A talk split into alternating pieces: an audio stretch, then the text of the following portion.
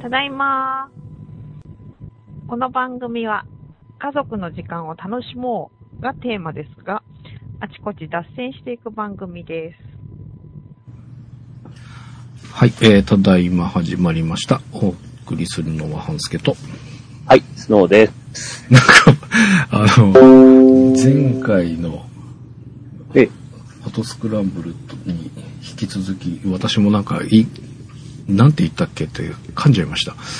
なんか久しぶりな、 久しぶりでもないのか、先週撮ってはいるんですよね。なんか、えっ、と、あれは、水曜日か。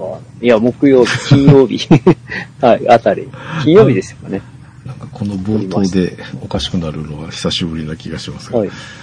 えー、まあ、今、現在、えー、2月、7月15日、なんと、午前中です。はい、 11時18分はい、に収録しております。まあ、ちょっと、私、いろいろと、えー、トラブル、トラブルなんつったらいいんでしょうね。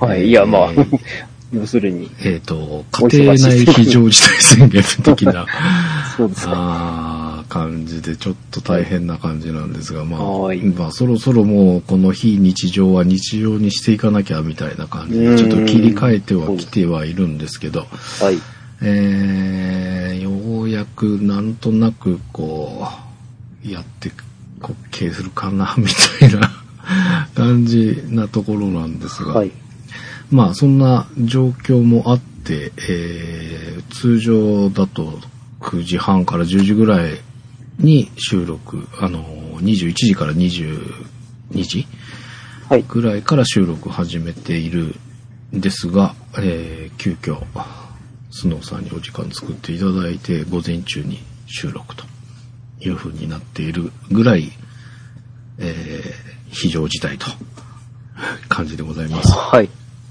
まあ、ただその、まあ、非常事態でふざけてる場合ではなくて、本当にね、えー、豪雨の方では本当に大変な被害が出ている、本当の非常事態で、えー、特定非常さ災害に、えー、昨日か、14日に指定されたということで、まあ、それだけ大変な事態になっているということなんですが、もう、かなり、ね、亡くなられてる方がいたり、行方不明の方がいたりっていうことで、もうなんでこんなにいろいろあるんでしょうっていう感じですが、はい、えーまだね、その、この豪雨自体、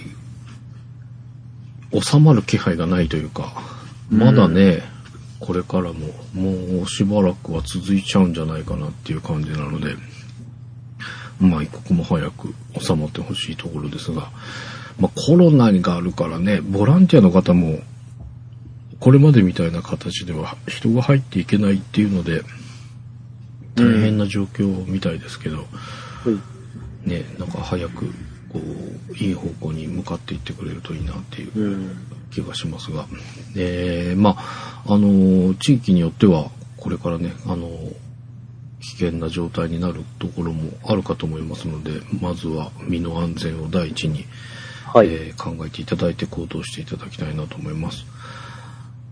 えーで、まあ、今週なんですが、まあ、いろいろかな。えーまあ、この、豪雨の件もありますし、コロナの件も、なんか、東京と国、はい。お前ら、まあお前のせいだろう的な、 そうですね。ちょっと勘弁してって感じなんですけど、はい、あのーですまあ、東京が、ね、今人数が、こう、増えてきているっていうことから、あーいろんな、外からの人が、なんか東京がさ、みたいな、はい、なんとかしてくれよ、みたいな、なんか人事のように言っているっていうね。いやー、なんか、大の大人がさ、みたいな感じじゃないですか。もう東京も国もないでしょうっていう。うん。いや、そうなんですよね。そのねなんか行政単位の人たちは、行政単位でしかものが考えられないのか、あんたたちっていう。ねちょっとびっくりしますよね。あーだって日本ってもっと言えば世界でっていうところで今やってる中で、はい。東京がね、とか、国が言ってるけど、みたいな、そんなことしてる場合じゃないでしょ、みたいな。そうも、うそうで勘す。弁してくださいっていうね。うんで、これ2波っていう捉え方にまだなってないんですかいや、それ、そもそも誰が何、何、2波とかって決めるのかっていうのはよくわからないんですけれどもね。ね。うん、まあ専門家の人たちはなん、まあ2波って言葉使ってんだっけちょっととよくわかんないですが、あ、の、統計のね、うんあれを見ると、まあ、要は波が、そのガーってグラフ、棒グラフで、うんうん。が、まあ最初の4月にぐわっとこう高い波があってう、ん。うんまあ一回引いて、うん。またもう登り始めてるから、2波っていうのかもしれないんですけど、 うん。その棒グラフのあれだけ見てると、うん。うんあの、あ、えっ、と、海外とか、例えばアメリカなんかだと、うんもうた立ち上がったらそのまんま立ち上がりっぱなしでどんどん増えていくっていう。ブラジルとかあね。ーはいはいはい。一波も二波もなく、 ああ、あ、もうど、っていう感じです。落ちてないんだ。あっちはね。あ、そう一なん回だ。立ち上がり始めたらもう、あの、どんどんどんどん、おこうーまあ、大波がどんどん成長するかのように、はいはいはいはい巨大なこう、壁になって。うんますけど、まあ、あのーそう、そうじゃない、なんか、抑え込みとかしたところは、うん。そういうふうに、あの、こう、山が、ピークができてはまたへっこみ、みうたん。ういん。なう感ん。じになっている、います。 でもこれもう1波とか2波とか関係ないと思うんですけどうね。ん。まあうんあね。のその、患者、まあ一応日本の場合結構、あの、退院はしていってるので、うんうん累積している患者の数は、まあ、あの、一応減るわけなんですうん。うんうんうん。うん。あの、ただね、うん。後遺症みたいな人も結構多いし、ええ。結構残るんだいや、まあ結構多いってどのぐらいかはわかんないですけど、まあうん、うんあの、若い人でもなかなか日常生活にも戻れなかったり、ええ。通院しなきゃいけないから、うんうん。あのーそれはもう、その、PCR 検査で、え陰性になっちゃえば、普通のち、まあ、風邪で治療に行ってますと同じことになっちゃうらしいんですうんね。うんでそうするとお金かかるから、こうん。うん。の調子だともう大変生活が成り立たなくなりますみたいな、こういう方も。ええ。出てしまったりとかそんな感じになるんだ。そうですね。おーまあ、全然治って平気ですっていう人ももちろんいるでしょうし、まうあ、んそういう人のも、の方がもしかしたら多いのかもしれないんですけど、うんうんうん。やっぱりある一定の数の人はいろいろ後遺症がうん。大なり小なりあるということなので、うんもう感染しない方がいいに決まってるっていうこうん、そうですね。となんですが、うんなんだか知らないけど、まあ、その、こうね、自粛みたいのにしか頼ってないっていう。うーんだからなんか、あのーなんか変なことを言ってたじゃないですか。まあ、ちょっとした風邪みたいなもんだって言っているような人もいれば、はい。あのー意外とかかっても重篤化するのは数パーセントだからみたいな、まあ、そうなんですけど。っていうね、その、そういったなんか、あの表現みたいなのが意外と広がっちゃってるのかなっていう、その、うん本当にまさしく今、スノーさんが言った、かかるに越したことはないんだと思うんですよね。いやかからずにこうしたことがないです。うん。あかかってはいけい。ない。あーごめんなさい、 かからそうそう。逆 か、かかる、かか逆らでかからないに越したことはないこかうしたことはない。あの、本当そうだと思うんですよ。その、えーかかって、その抗体がとかっていう話もあったじゃないですか、一時ね。はい今はもう言ってる人いるのかもしれないけど、でも本当かからないに越したことないと思うんですよ。はい、そうなんです。あのーで、そのかかった、今、現時点でかかったらっていう想像ができてない人が多いような気がして。うーん。まああ、のそうですね。はいーなんだ、えー今日かな、見たのだと、舞台、あの、歌舞伎なのかななんか舞台で、はいあのー出演者の中に具合が悪い人がいたにもかかわらず、はいえー全日程をやってしまって、ああ、えー関係者及び、えーお客さんはい。に感染者が出てきてしまっているとはいいうことで、その、歌舞伎の、えっと、名前忘れちゃった。かえー歌舞伎でした。えっと、その舞台自体があ、歌舞伎じゃないけど、はい。えー、何さんだっけな。えっ、と、記事上げられてた方が、い要は、その、えこれから歌舞伎で、その、そろそろ再開できるかもしれないっていう、このタイミングえでーそういうことをししてっていうようなことで、ええー表明されてる方がいらして、その、書かれてるブログ読んだんですけど、本当まさしくっていう感じ。その、あの、ね、これまでもこう、どっかでできないかとか、でも今はするべきじゃないかとかっていう葛藤をして、今来ている中で、ーはい。えーそういう軽、まあ、軽はずみじゃなかったのかもしれないけど、少なくともその、出演者の中に具合悪い人がいた中で、そのまま結婚してしまってるとかっていうのがね、はあ非それは常、はい。にもう多分それはあれですね。あの、小劇場でやったやつの。小劇場でしたっけはい、はい。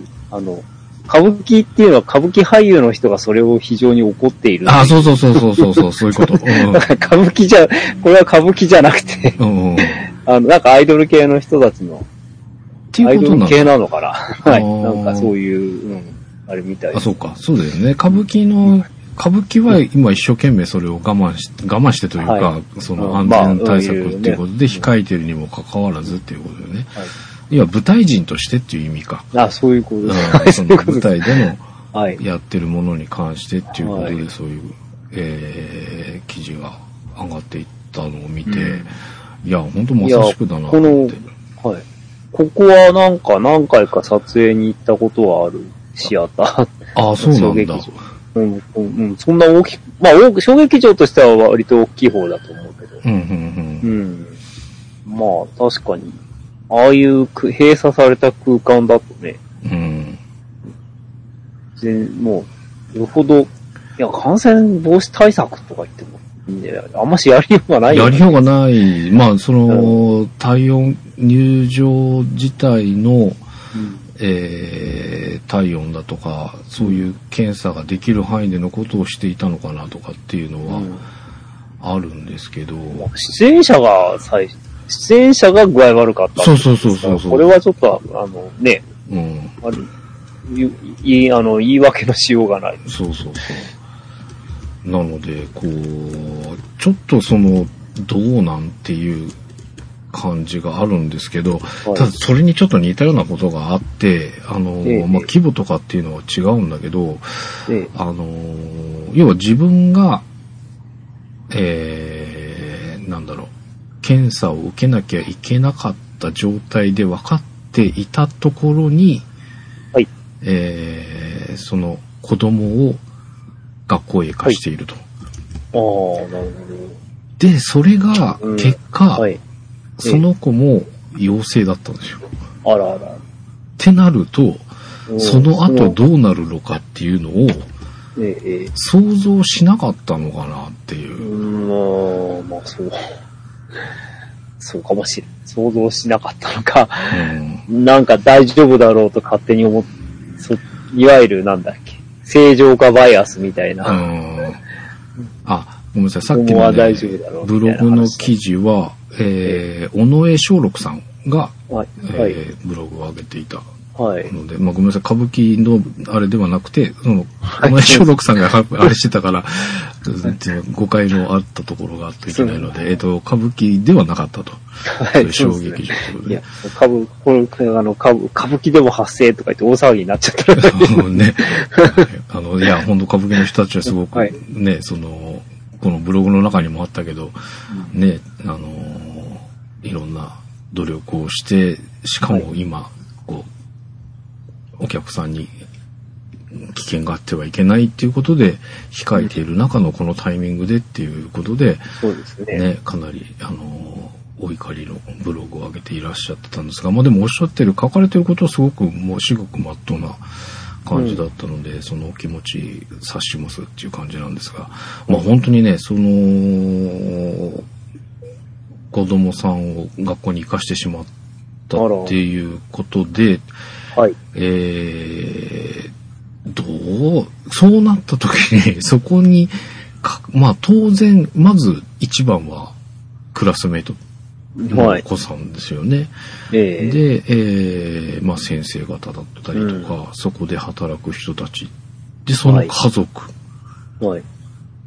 で、まあ、そのお子さんの親御さん、うん。その家族、ってなっていくわけですよね。うん。まあ当然そうですね。その、そうなった時に、っていう、その一回、結局だからその子も一日だけだったらしいんですよ。はで、えー、まあ、控えてくださいっていうことで、で、結あ。うん。果がす陽性だったっていうね、ああ。いうことで、うんうーん、だからもういろんな状況があるけど、そうなった時にどうなるのかっていうのをよく考え、多分、ね、その子も、その後学校って行きづらいだろうし、うん、まあそうですね。ね、あのーこの、ショロクさんのブログの中にも、このかかったとか、あの、罹患してしまったこととか、広まってしまったことに対して起こっているんではないと。はい。その、防げる、考えれば、避けれたことをしてるうん。っていうようなことに対してっていうふうに書かれてますけど、本当そうだと思うんですよね。もう、どこでかかるかわかんないし、かかってしまったことに対してどうこうっていうのはもちろんないと思うんですけど、うん、でも、そこで投稿させるかっていうのは、やっぱちょっと疑問に思ったし、うん、それによって、けすごい広範囲に影響を与えるんだっていうのをね、いまいちと考えてもらいたい。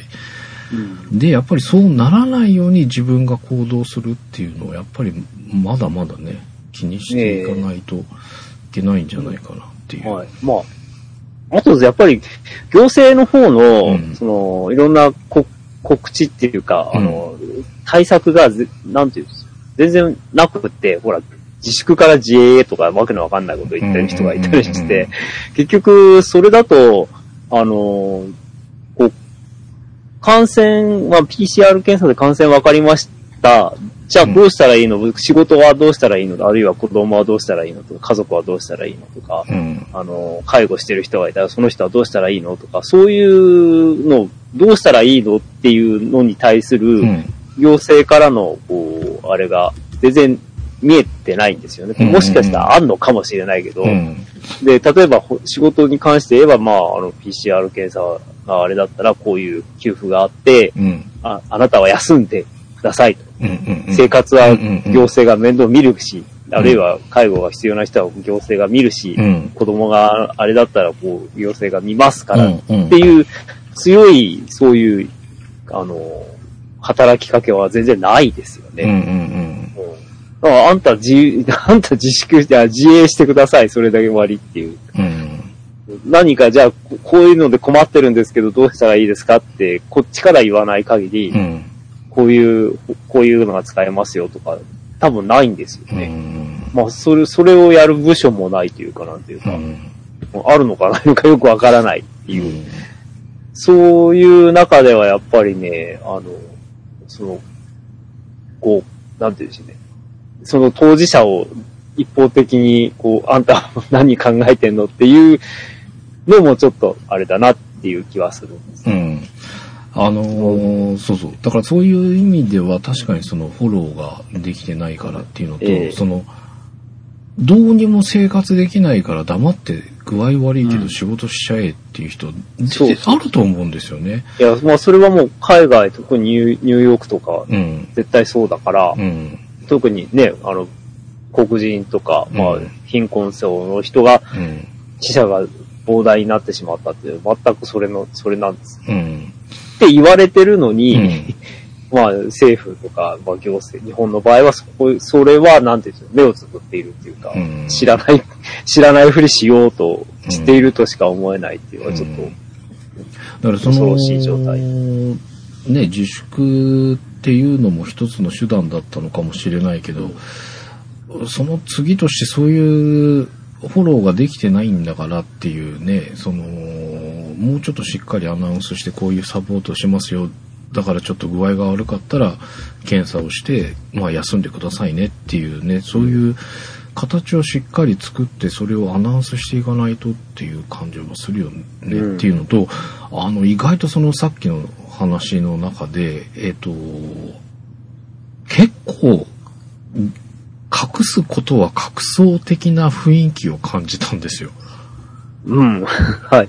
あの、アナウンスがやっぱり遅れ遅れなので、うんあの、結構前倒しぐらいにさ、まあ、うん。そのこ大騒ぎになっちゃうみたいな懸念もあるのかもしれないけどもうちょっと早めにアナウンスがあったらあじゃあちょっと今日は一日休んどこうかとか、うんあのはっきりするまで少し様子見ようかみたいなことがそういうサポートも含めてねできているとできるのかもしれないのに、うーん、何かその大騒ぎされるのが嫌ってなのか隠すんですよね。いや、まあ、最初から、ほら、専門家、最初の専門家会議がう、んね、こうこのぐらいのひこう感染規模でこのぐらいの死者とか重症者出ます。うんシミュレーション出そうとしたときに、まあうん政府はパニックになると困るからって言って、うんまあ適当にぼかしたっていううのがん暴露されましたよね。うんええだから、まあ確実にその通りだと思うんです。うん本当にその、えーまあ、さっきお話しした件と、まあ、他にもいくつかうん。はそれらしきものを触れているんですが、い。どうもやっぱ隠すんですよ。うん。え、そうなのっていう。え、実は出てるんだけど、みたいな。えーはい嘘でしょっていう、そんなのうんが結構何箇所かであって。なんでそれをこう、アナウンスしないんだろうとか、そのふ、臭いものに蓋をする的に隠すんだろうな、みたいな。そういうのがあるので、えっ、と、逆に言うと本当に、あの、情報として隠されてる部分結構あるんだなっていうのを、はい頭に入れておいていただいて、慎重に行動していただきたいなっていう。はい。あのーもう大丈夫とかっていうのは全然ないと思うので、はいまあ、この今東京がね数が増えてきて今一旦ちょっと落ち着いてはいるみたいだけどそういう数字から、えー警戒されてる方も少なくないとは思うんですが本当にそれ以上に隠されてるものがあるっていう。ただ、あの、アナウンスしきれない部分もあるのかもしれないけど、多分故意で隠してんじゃないかなっていうのもちらちらあったので、はい。あの、本当に気をつけてくださいっていう感じですね。あの、はいね、この、そこに豪雨のあれがあったりとかって大変な、えーえー状態なんですが、まあ、かといえ、仕事はね、していかないとっていうのもあるし、そこのバランスがすごく難しいんですが、本当に慎重にしていただきたいのと、まあ、あのー豪雨の災害、危険があるところに関しては皆さんね、重々気をつけていただいて、えー身の安全最優先で行動していただきたいなというふうに思っております。はい。えー、で、まあ、今週ちょっと短めなんで、いくつか行きましょうか。えっ、と、はいそのさんがはい。小樽帰られたとはい。いうこもとう、で。あのー本当はもう3月とかに1回帰ってくつもりだったんですけども、うんうんうんあの状態だったんで、諦めて、キャンセルして、うん。うん。で、まあ、あのー一応その、なんで、政府的には、政府的には、行政的にはうん。緊急事態解除されたので、まあ、じゃあ行ってみようとうん。いうことで行ってみましたが、うん。はい。あのーやっぱり、まあ、飛行機は、まあ、はびかれていて、うん。ええっとあの便数だから、便数がまあ、うん。見かれて。うん。で、ただね、飛行機の中の、そうの、客室、あ、客室です。座席うはん。普通なんですよね。え普通って、あの、 普通って空いてないんですよ。ほうほう。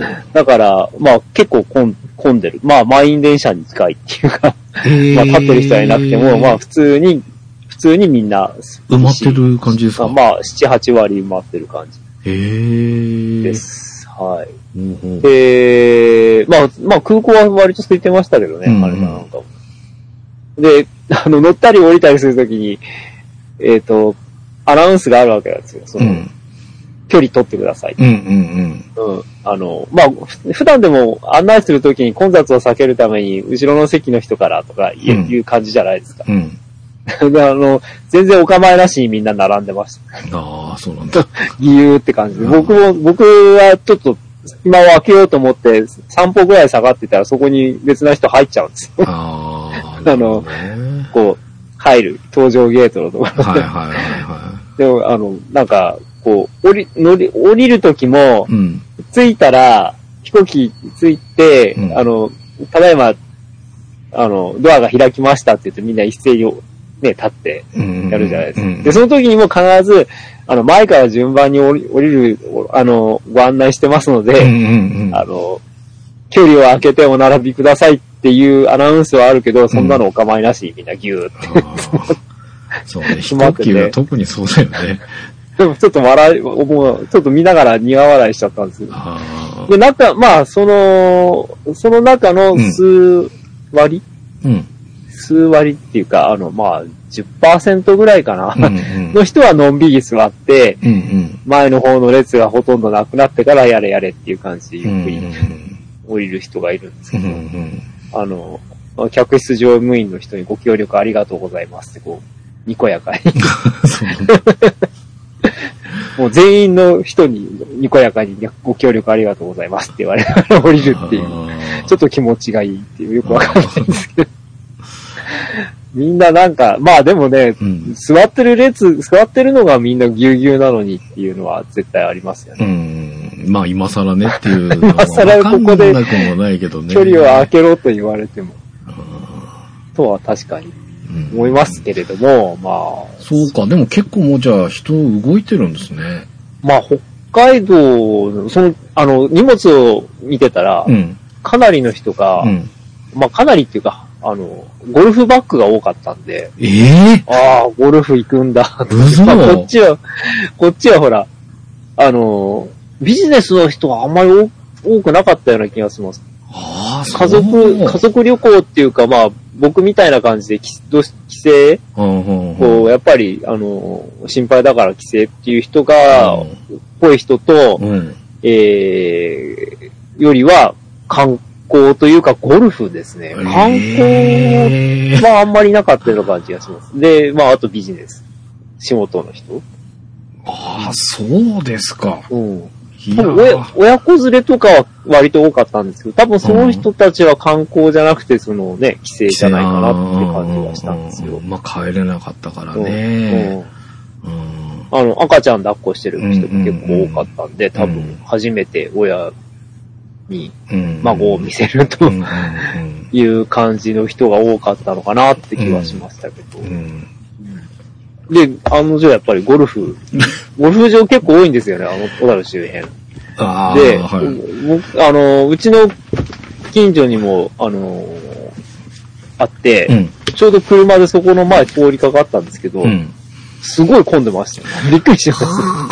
そう うわ、こんなにこん、こんなにいるんだと思ってちょっと見たんですけど、やっぱまあ、ほとんどの人は、あの、キャディーさんはマスクしてるんだけど、お客さんはマスクをしないで、ええまあ、天気もいいし、涼しいし、最高なんですけどね、あ ーこれでいいのかって感じ。いやー、なんかやっぱ、世界が違う感じだよね。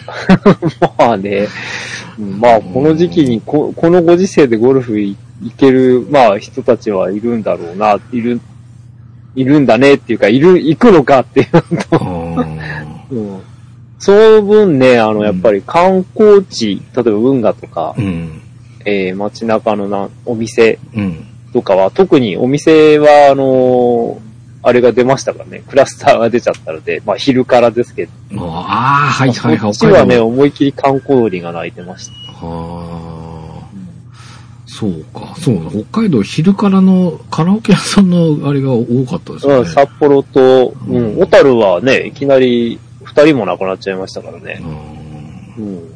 あまあ、ただ、地元の人とちょっと話をするときに、どうですかって聞いたんだけうど、ん。うんまあ、すごいのんびりした返事が。あー まあ、あそこは、まあ、あそこだけじゃないっていう感じのあー返事でしたし、僕が帰帰る日にはもう、あの、市は、そその昼からの自粛要請はやめますうんっていう話になってました。ちょっとびっくりしましたけど、まあ、2週間ぐらいですけど。うんまあ2週間経って新たなその昼からのうん。感染者が出なかったので、うん。あの、もうや、自粛要請やめますっていううん。はなあの発表があり、うん。もう本当にそれで大丈夫なのかっていう。そうね。いや、でも、ゴルフ行くかって感じだな。ええまあでもそういう人がお金を落としてくれてから、なんかね、そのお金が動き出すっていうのもあるから、うん完全否定もできないけど、でもなんか感覚として、ええっていうなんか感じは正直ありますよね。まあ、そうです。まあ、プレイ中はね、外だし、あのうん、そんな密にならないっていうのは、もしかして、あるのかもしれないんだけうど、いん。や、それにしてもやっぱりね、あの、うんこう、こう、ゴルフ場の施設とか、シうんャワーとか、まあ、いろいろし、人が交わるところがあるんでしょうし。まああとその GoTo キャンペーンみたいなのをこうしきりに前倒ししてまでやろうっていうことで今話があ起きますけど、まああれ見てて、いやー、とはいえ、ね、タイミング的にその東京のあれがこうぎゅーっと上がってきたところだったのもあって、い、や、そうは言われてもね、なかなか動かないんじゃないって思ってたんですけど、りますねはい。やっぱこういう話を聞くと、あ、やっぱり動いちゃうのか、みたいな。まあ、動くかもしれないですっね。てなると、やっぱりその、ね、潜在的な、あの、わからなくって感染してる、まあ、キャリアみたいな感じの人たちうがん、こう、各地へ広がっていくと、えらいことになりそうな。ねいや、うん、まあ、ぜまあ、今のタイミングではないのは絶対確かです。うはい。まあ、まして、あの、西日本は豪雨で、それどころじゃないよって話です。はん。だよっきね。り言って。うん。そのキャンペーンに使うお金で、はい。その災害対策しようやっていう。まあね、うん感染対策をしてほしい。うーんっていう感じがしますが。ええそうか。まあでも良かったですよね、一度、その、親御さんのところを様子、どどうでしたそう大丈夫そうですかまあ、大丈夫そうでした。うん、よかったあの、もうそそもそもそんなもん出歩かない ので、です、そうね。出歩かないので、うんまあ、ただやっぱりや出歩出歩きたいって言ってましたけどね。まあ、そうでしょううんね。いい、いい季節ですしう、んうんは言ってましたけど、うん。うん。いや、ちょっとそれ、それはちょっとやめようんうんう。まあ、あの、定期的に通ってる病院にうん。連れて行くぐらい でうんうんうんにしときました。あの、買い物とかも、もう、あの、僕は行ったんですけど、うんうんもう、まあ、かいまあ一応皆さんちゃんとマスクは、まあほぼ、ほぼほぼ買い物のスーパーマーケットみたいなところ、お店の中ではほぼほぼマスクをしていたので、こっちと変わらないあ、こんな感じなんですか。うんあー感じですけど、うん。まあ、ただ、うん。そうまあ、割とのんびりしてる、 みんな、き期間的にはのんびりしてるな。ああ、いや、まあでもどうしても地方とかそうなるかなとは思ってたんですけど、うでも、その、それこそマスクもしてない人たちで買い物してるとかっていうあぐらいそれはなんか違うかなと思ったんだけど、そこまでは違わないんですね。うん。まあ、一応、お店とかかマスクしてくださいって書いてありますし、うんうんうんうんただ、あの、やっぱり、田、田舎なんで人口密度がすごいあれです。うんうん。こうね、あの、 低いですかうら、ん。えっ、と、僕も最初近所歩くときマスクしてたんですけど、うん。あの、なんかバカバカしいんですよ。誰にも会わなあい、し。人いないから。 そうそう確かにね。だからマスク外して、うんうん。歩いて、向こうの方に誰か人が見えたら、うんうん。はその人もママスク手に持ってたりするんですいよ。はいはいはい。お互いだんだん近づいてくるとマスクしすて、るんすだれ違あーい。なるほどね。なんかあの、こう、こう山道をハイビームで走っていて、ああ、向こうから車来たっつってハイビームをロービームうんうんに切り替えるみたいな。うんうんそんなそ感んじな。感じええですまあ、でも、はいそうねな、マスクなしでそうやって散歩とかできるのが、羨ましい感じがしますが。でも本当、そういう臨機応変だよね。そういうまあ、場そう所なんであれば、うんね、形だけわざわざすることもないし。そう。うんとはいえ、まあ、そのすれ違う時に、 ちょっとマスク持ってるっていうのが ね。あーまあ、人によってはなんかそんだけ人いなかったらもうなんか持ち歩くのも忘れそうな気がああまあ、うん、そういう人も多分いると思うう。ん、と思いまうすちの近所は一応、まあ皆さんそうしてまそした。そう、へえ。うんまあね、だって、ね、いろんな場所場所で状況が違うのであれだとは思うんですけど、まあでも本当、状況によっては、あの、もしかすると出てるのにアナウンスされてないみたいなこともあるだっていうことだけちょっと知っといていただいて、まあ、はい十分注意していただいて、いければということで、まあちょっと災害関係のお話になりましたが、あ最後じゃあ関係ない話を一つ。はい、はい。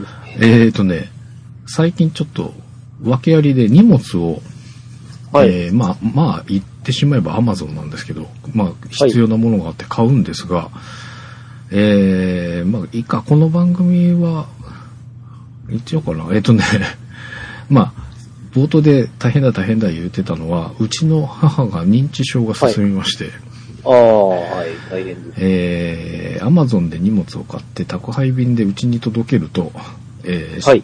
大事にしまってくれちゃうわけですよ。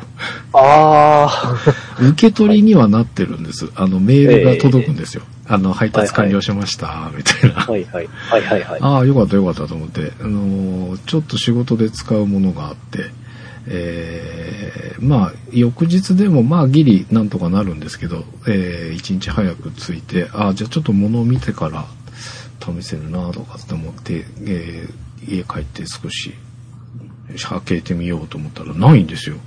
ああ、はい。で、まあ、あのー認知なんで、はい。私は知らないと。 はい。で、でも荷物は届けた、配達完了になっていると。はい。あーということで、えー、家宅捜索を始めまして、うん。えー1時間半、はい。えー家の隅の隅、さらにも、はいも物をこう30にも40にもなんか重ねて、しまい込まれておりまして、うわあ、すごいですね。なんでこんなところにみたいな感じではいようやく発見でき、ああ、まあでもあるあるな話。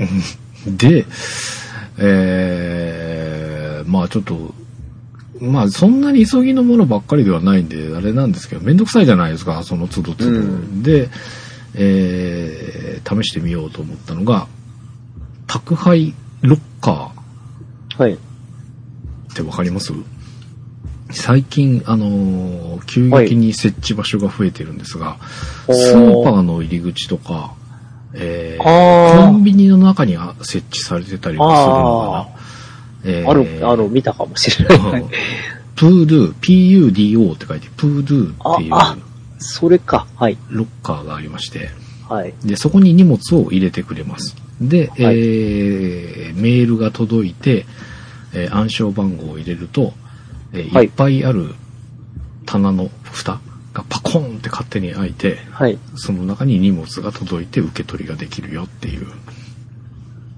感じのが、まあ、数が増えてて、これ最初なんだろうなと思ってたんですよ。あの、まあうんコインロッカーの、えーすごい細かい版みたいな感じかな。で、まあ、液晶パネルがついていて、みたいな。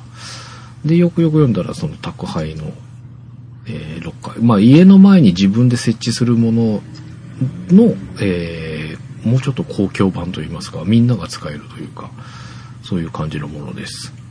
で、えーやってみましたが、えー家のそばでいよく行くスーパーの設置されてるプードゥを指定しまして、注文しまして、ああ。届きます。そうすると、メールで暗証番号が届いて、このタッチパネルに入れるだけ。うーん。あ、まあ、それはうん。で、勝手便に利ですね。パコって蓋が開いて、荷物を取ると。あ、で、一違う。日までに取らなきゃいけないっていうのがある。 2、3日だったかな。2、あ3ー日中には行かなきゃいけない。はい。で、ここに関して言うと24時間。お店が閉まっちゃうんだけど、外に出してある状態なのでへー24時間出せるみたい。まあ僕はこのスーパーの営業時間には行ってるんですけど、えー24時間出し入れ出し、出すのもできるのかなここに預けたりするのもできるのかもしれないですけど、預けはしたことがないんですが。で、えーこのプードゥ使って荷物を受け取れて、で、プードゥの場合はサインだ。えーこの液晶パネルがあって、そこに、まあ、その暗証番号みたいなのを入れて受け取るんですけど、受け取る時に、えっ、と、手、手書きでサインをタッチ画面のところにします。はい。で、それを認証されて、パコって取る感じ。はい。で、もう本当に気兼ねなくできるので、コンビニ預けみたいなのとか、えっ、と、宅配便の営業所止めみたいなので受け取ってもいいかなと思ったんだけど、あの、人を介さずにできるっていうのもあって、気軽に使えていいです、これ。はい。で、えー、ここにプードゥが先行して入っていたんですが、反対側に Amazon Hub っていう同じようなロッカーができておりまして、はい。うわ、こっちもちょっと使ってみようかなと思って、これも Amazon で注文するときに、Amazon が発送するものに関しては、この指定ができます。で、うんえーここに指定して、やってみました。こっちはね、サインもいりません。で、メールにバーコードがついてきて、えースキャンできるみたいなんだけど、スキャンがうまくいかなくて、僕は暗証番号を入れたんですけど、はい。タイミングが違う形で2つ荷物を受け取ってたんですよ。はい。で、えっ、と、到着化した日も違うから、扉が2箇所別のとこに荷物が届いてたんですけど、はい。ちゃんと賢くてね、2つ暗証番号来てるんですけど、1つ開けたら、2つ荷物届いてますよってなって、はい1。回の暗証番号入力でちゃんと2つ開けました。もう、かなり賢いな、こいつって思いながら。で、えー、受け取れるという感じ。で、なんか最近置き配して、あのーはい置き配ボックスみたいなの置かなくても玄関先に置いてっちゃっていいですよっていう指定をして、えー家にいなくても置きは、あの、荷物置いてってくださいっていう指定ができたり、っていうかむしろそれを推奨してるっぽいんだけど、はい。そうするとやっぱ紛失の心配が全くないわけじゃないじゃないですか。っていうのと、はいはいまあ最近のこの梅雨状態で甘雨ざらし、雨ざらしになったりしないかなっていう心配があったりとかっていうのがあるんですが、もうこっちにしとくとね、本当に家にいなくてもいいし、好きな時取り行けるしっていうので、かなり便利です。ということいいで、ですね Amazon 使 う。今度使ってみよう。うん、Amazon だったりとか、あと、はいヤマトだと、ヤマトのた荷物に関しては、このプードゥを後で、その、はい指定ができたり、届け作業指定できたりするみ たいな、そんなのも、便利に使ってみました。っていう、 ちょっと、全然強引に違う話を一つ入れました。いえいはい、ということで。え。いいかもしれない。はい、ぜひ、はい。えー宅配便とか多くなるようでしたら使ってみてはいかがでしょうかとはいいうことでございました。ということで、まあね、えー豪雨にコロナに大変です状況でございますが、皆さんしっかりご自愛いただいて、気をつけていただいて、過ごしていただければと思います。はい。ということで、バタバタとお届けいたしましたが、えー、お届けしました。ただいま377回、えー、お相手は半助と、はい。スノーでした。ではまた次回。はい。